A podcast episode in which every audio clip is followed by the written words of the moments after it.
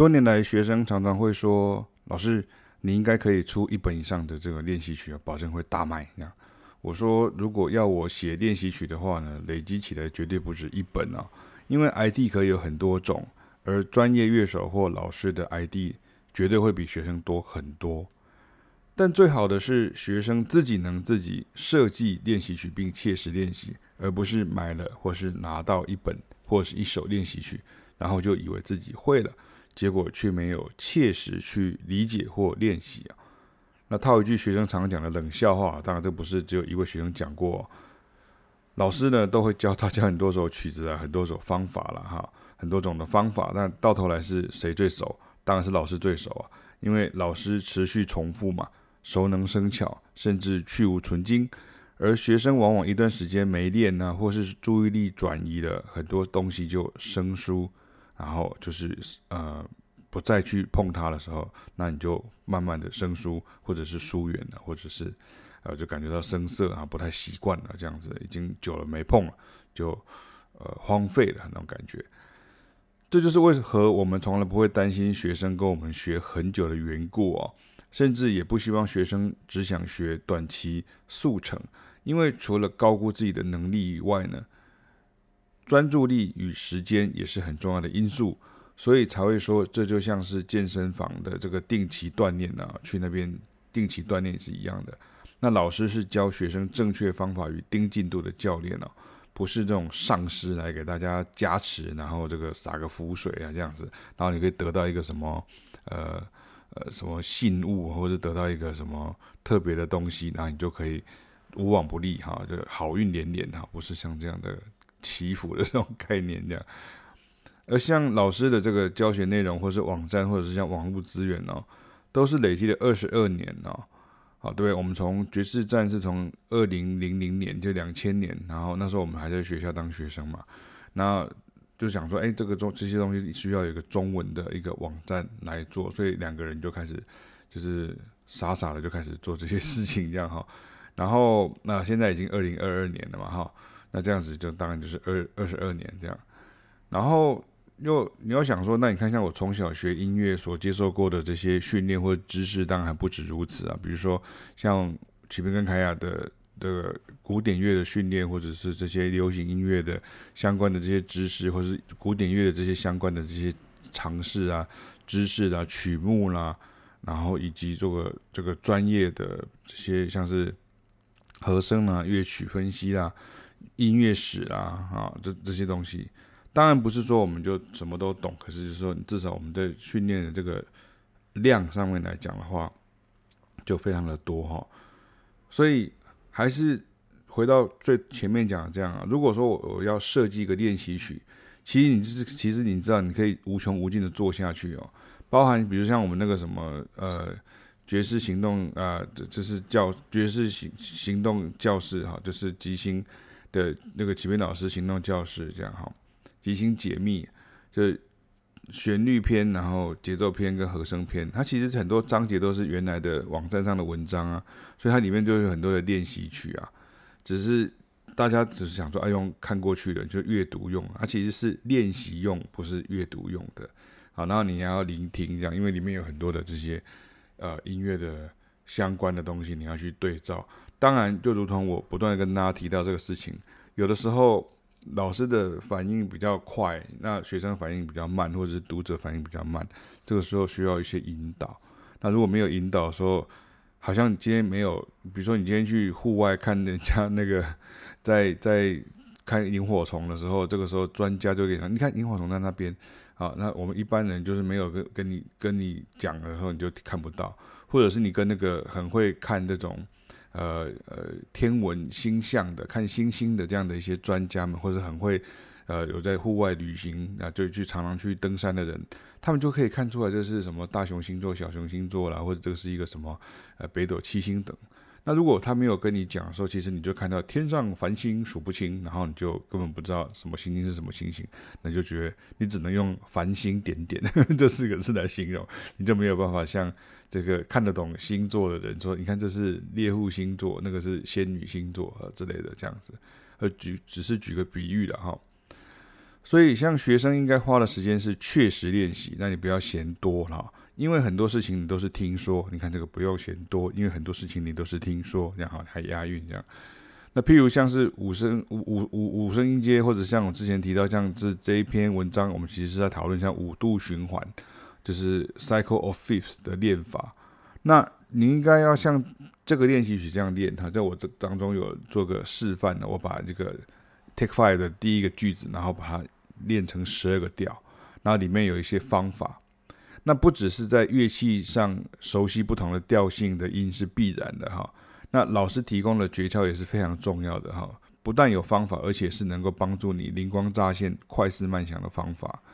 所以说，如果你是五线谱看得很快的人，你光是视谱弹奏过去根本没有用哈。那如果真的很厉害的话，如果真的是这样的话，那我光看五线谱就会学会呃其他的音乐哈。它并不是全部，五线谱不是全部。所以你视谱演奏这个当然是古典乐人最擅长的事情，这样哈。可是。你看得很快，可是你却没有去想它是什么音、什么音、什么音。那之前我有讲过，像我跟凯亚老师都教过很多这种在古典乐里面，他们的这个学历是非常高的，这些可能都是演奏的硕士或是博士这样子。然后，可是当他们今天遇到这个呃爵士乐当中，你会要你要知道这个是三音、五音、七音、九音，然后升十一、要降十三等等这样。他们的手也是在那边歘，也是在那边发抖，这样一样啊，就就是一样。你不管你是在那个，你等于是跨了一个呃领域嘛。虽然说音乐都是一样的音乐，可是其实你跨了音领域之后，这个时候，对啊，你会打篮球的不一定会踢足球啊，对不对？你会打高尔夫球的不不一定会拳击啊。那这个都是体育嘛，对不对？那它都是体育的运动，对。所以你如果是不会看五线谱，然后又看得慢的人，那老师提供的这个五线谱里面的数字跟方法才是重点。所以我常常在这种两个天平两端呢的学生当中去整合啊，这个对我来说是非常重要的事情。你不管怎么样，你要知道他的数字，你要知道方法，他的音程，他的这个练习方法是怎么样。那所以不管你是哪一种背景的，那在老师这边都会学得很好，而且你甚至你会发现你的同学。跟你的背景其实完全不一样，然后两种都可以学得很好，所以你你不会看五线谱，你不要感到自卑；然后你会看五线谱，会不会即兴反应很快的人，你也不要感到自卑。好，通常我看到的是自卑啦，但如果说是这种骄傲的、狂妄的，我倒是没有看过哈，就是比较少这样哈，或者是可能是很久以前才会呃看过的学生会像这样子。那所以说，不管你是在天平的哪一端，你都还是要用正确的方法来练习跟理解，你不能投机啊。那如果像刚刚这样子，我们这种练习房方法，你如果还找不到什么和弦里头有什么音，或者说和弦推算不熟，不知道旋律跟和弦的关系的话，像我们就是变成是滴滴答答滴滴答答滴滴滴啊，就是五一三四五五五降五五降五四，就是你要把那个 pattern 记起来。所以你可以用听的，听的把它记起来。像那天我儿子，我我就唱一首旋律，然后他就马上他就会反应。他已经十八岁了，然后我就跟他讲说：“哦，你你比我很多学生一开始遇到的遭遇还要来的快哈！你怎么一一一听你就晓得，就哒哒哒哒哒哒哒哒哒这样。然后他说他讲的问题很简单啊，就是像个国王的新衣这样的时候，他说啊，你听不出来，你觉得不对，那老师跟你讲不对，对不对？”那你就再多听几次不就会了？呃，他就讲法是这样子，那事实上是如此啊。那可是有时候就是因为我们在大人的世界当中，我们太急于去求得一个成功的方法，却没有去磨练那个成功的过程，我们就忽视那个过程。然后你要磨练那个成功的过程，才是真正的王道，而不是找到一个成功的方法。哈，所以如果。你像这样的方式，像五度循环的练习，其实如果你没有用这样的方式练的时候，你就很难去抓到说，比如说什么和弦里面有什么音，或者说呃和弦推算的问题，和弦跟旋律的关系。这也是为什么像是在爵士乐的所谓的正规作战的训练法，会常经常就是用五度循环的活用。比如说，甚至一首曲子，你可能要你用十二个调来练习。那为什么会这样做？其实并不是不能理解的事情，因为。它其实同样的 two five one，它可能在另外一个调。它同样的这个和弦进行，比如说呃 three six two five，或者呃呃附属和弦的这些二五，然后又到下一个二五，它其实在另外一个调，听起来声音是一样的。所以五度循环啊，五度圈这个东西是要用的，不是拿来看的，这样哈。所以你如果在网络上做个影片呢，做个图片呢，画个圈圈，让你知道说这叫五度循环，这叫五度圈，这样其实是不够的哈。当然，对于说啊，只是这样一点小尝试是 OK，可是对我来说，如果你没有真的知道人家是怎么样运用这些五度循环的时候，那这个时候你这个知道等于还是不知道。好，并不是叫你真的实做哈，即便是一般的观众，我也是会这样讲说，其实你要知道这个就是他们音乐人的一个原理，就跟你这样要知道那个赛车的人他到底用什么方法开车，他开车的方法自然而然就会跟我们一般在这个道路上面的这个驾驶是不太一样的这个概念啊。你看他们连那个那个方向盘都不一样，然后座椅也不一样，然后对于这种加速跟这种变速的这种方法哈，就是换挡啊这种方法。跟我们的一般的家用车的这种做法就不太一样了，所以接下来跟跟大家讲就是说，如果你有这样的练习曲，或者说你看到老师做这样的练习曲，你应该要自己去设计去呃做练习曲。可是有什么东西是你不应该花时间做的哈？也许这个是一个比较呃直接的一个建议哈，就是大家可以听听看这样。我会建议说，你不要直接就开始打电脑谱哈，你可以直接用手写的，你可以用数字写数字的，或者是用五线谱写五线谱的都可以。可是你不要花时间去打电脑谱啊，除非说你今天也是老师，你也要教学这样。为什么呢？因为打电脑谱会花很多时间啊。你看，像我们在打这些谱的时候，其实就算我们速度很快，我们也是花很多时间去打谱。那可是因为我们打起来的时候，我们后续会有其他的这个呃学生他会使用的时候，他就会很好用。所以我们常常就这样累积，这也是为什么爵士站会有那么多东西的原因在这里啊，就是它并不是为了你而出现的，这是为了过去教过所有的这些学生啊，就是他们的历程就在这个网站里面啊。那一方面就是说，你打电脑谱的时候，因为一方面是会花很多时间，二方面是因为它有一个移调功能，比如说你今天一个 C 调，你要移去 F 调，那你就想说我就移调这样子。那你移调的时候其实很快，可是问题是这样子的话，其实你就反而没有去思考。那老师是宁可你花时间练，而不是花时间打谱，好吧？那你看，就算是你真的要打谱，那你就真的是 C 调的，你就真的用那个手动输入；那 F 调你就用手动输入，你不要直接用移调 copy 移调 copy 移调 copy 移调。那这样子其实谱做完了之后，你还是不会，所以谱还是谱，你还是你啊。你的重点是你要把这些谱上的东西变成是你的东西啊，这是最重点啊。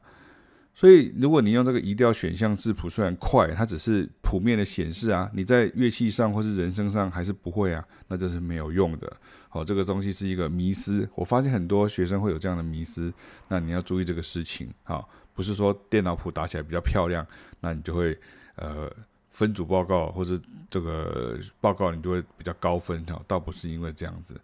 我比较希望在我的科目里面的话，我会希望学生是真的去练到，而不是说我打好了，可是我还没练，这样，这是第一种。那另外一种是比较夸张啊，就是我们都有遇过比较夸张，因为这个跟前面很像，就是学生为了要想要听到声音是长怎么样啊，那听起来应该是怎么样，就他就花时间去那些编曲程式，比如说像 Final Cut Pro 啦，或者像这个呃 Nuendo 啦，或者是这种就是。呃，Sona 啊，就是去在编曲程式里面他去输入，他就在把老师讲的这个东西，他就让他去输入。OK，你去听到这个 OK，可是问题是你听完之后，你交作业给我们的时候，这个学生这些学生竟然是用电脑放给我听，然后 我我真的是昏倒了哈，就是真的快昏倒了。说那为什么会这样？因为其实这个常发生在还没有体会到说，其实学乐手。在玩音乐的时候的这种所谓宅学生啊，他一直以为说，OK，我就是把音乐放进去电脑，然后音乐再播出来，这个过程就叫做成功了。其实并没有，就是如果你今天是 musician 的时候，这个时候 musician 你就需要练习，那你会误认说在电脑上做就是高科技，就是先进啊。其实这个也是有好了，要要很老实跟大家讲，这也是很多国内的这个所谓的音乐。流行音乐教育它所出现的一个很大很大的问题，你认为说在电脑上面去作曲，然后你就可以不用学乐器？OK，这是很多人的讲法，也是很多教学单位、教教育机构他现在所宣称的概念。可是其实它有一个很大的一个盲点，就是就是你这样子做，可是你做出来的东西其实并没有太大的独特性。因为如果你的像我们以前有一个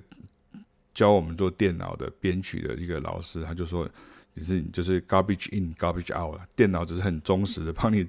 这个记录你所做进去的东西而已啊。那你真的要在电脑上做出非常 humanity 的那种感觉啊，非常的人性化的这样的一个感觉的时候，其实还有很多的技巧。那当然这是另外一个话题。可重点是，如果你今天是一个乐器的乐手，钢琴手也好，贝斯手也好，吉他手也好，我们要的就是那个人味。那个人的味道，你在练习技巧的时候，乐手在做的事情就是要把这些技巧把它内化。那他当然很多他会练不完，可是问题是你练的越多，你就越能够去掌握那些动向，这很重要。这样，所以你如果没有了解说玩音乐就是要先精进自己的技术，然后可以跟别人合奏，这个时候你就很难去体会到这种体会到这种快乐。就是这个快乐其实就是我们刚刚提到的，就是。跟别人合作音乐，所以科技的发达，我们现在你看，我们现在在 iPad 啊，我们在一个 iPhone 上面，我们就可以都是可以编曲这样子。这个看起来很简单，这样哈。当然，这个是一个可以运用的工具，可是不要把它当做是一个终点。那今天你如果看到一些呃，比如说像是爵士乐手，或是像这些呃 band band，就是呃。乐团乐器的这些乐手们，他们其实最享受的，其实就是在于这种能够合奏，或是像我们在这一篇的练习曲里面跟大家提到，也就是你要学会怎么样去，呃，用这种移调十二调的那种五度循环的方式来掌握这个一首曲子，然后一个和弦怎么样子去对应到真正的这个你要的这个声响。这是非常重要的，这不是用写出来的你就会，这不是用电脑放出来你就会，这是要到你能够自己演奏的很顺畅，已经变成是一个本能反应的时候，这个时候就是你成功的时候了。以上就跟大家分享到这边。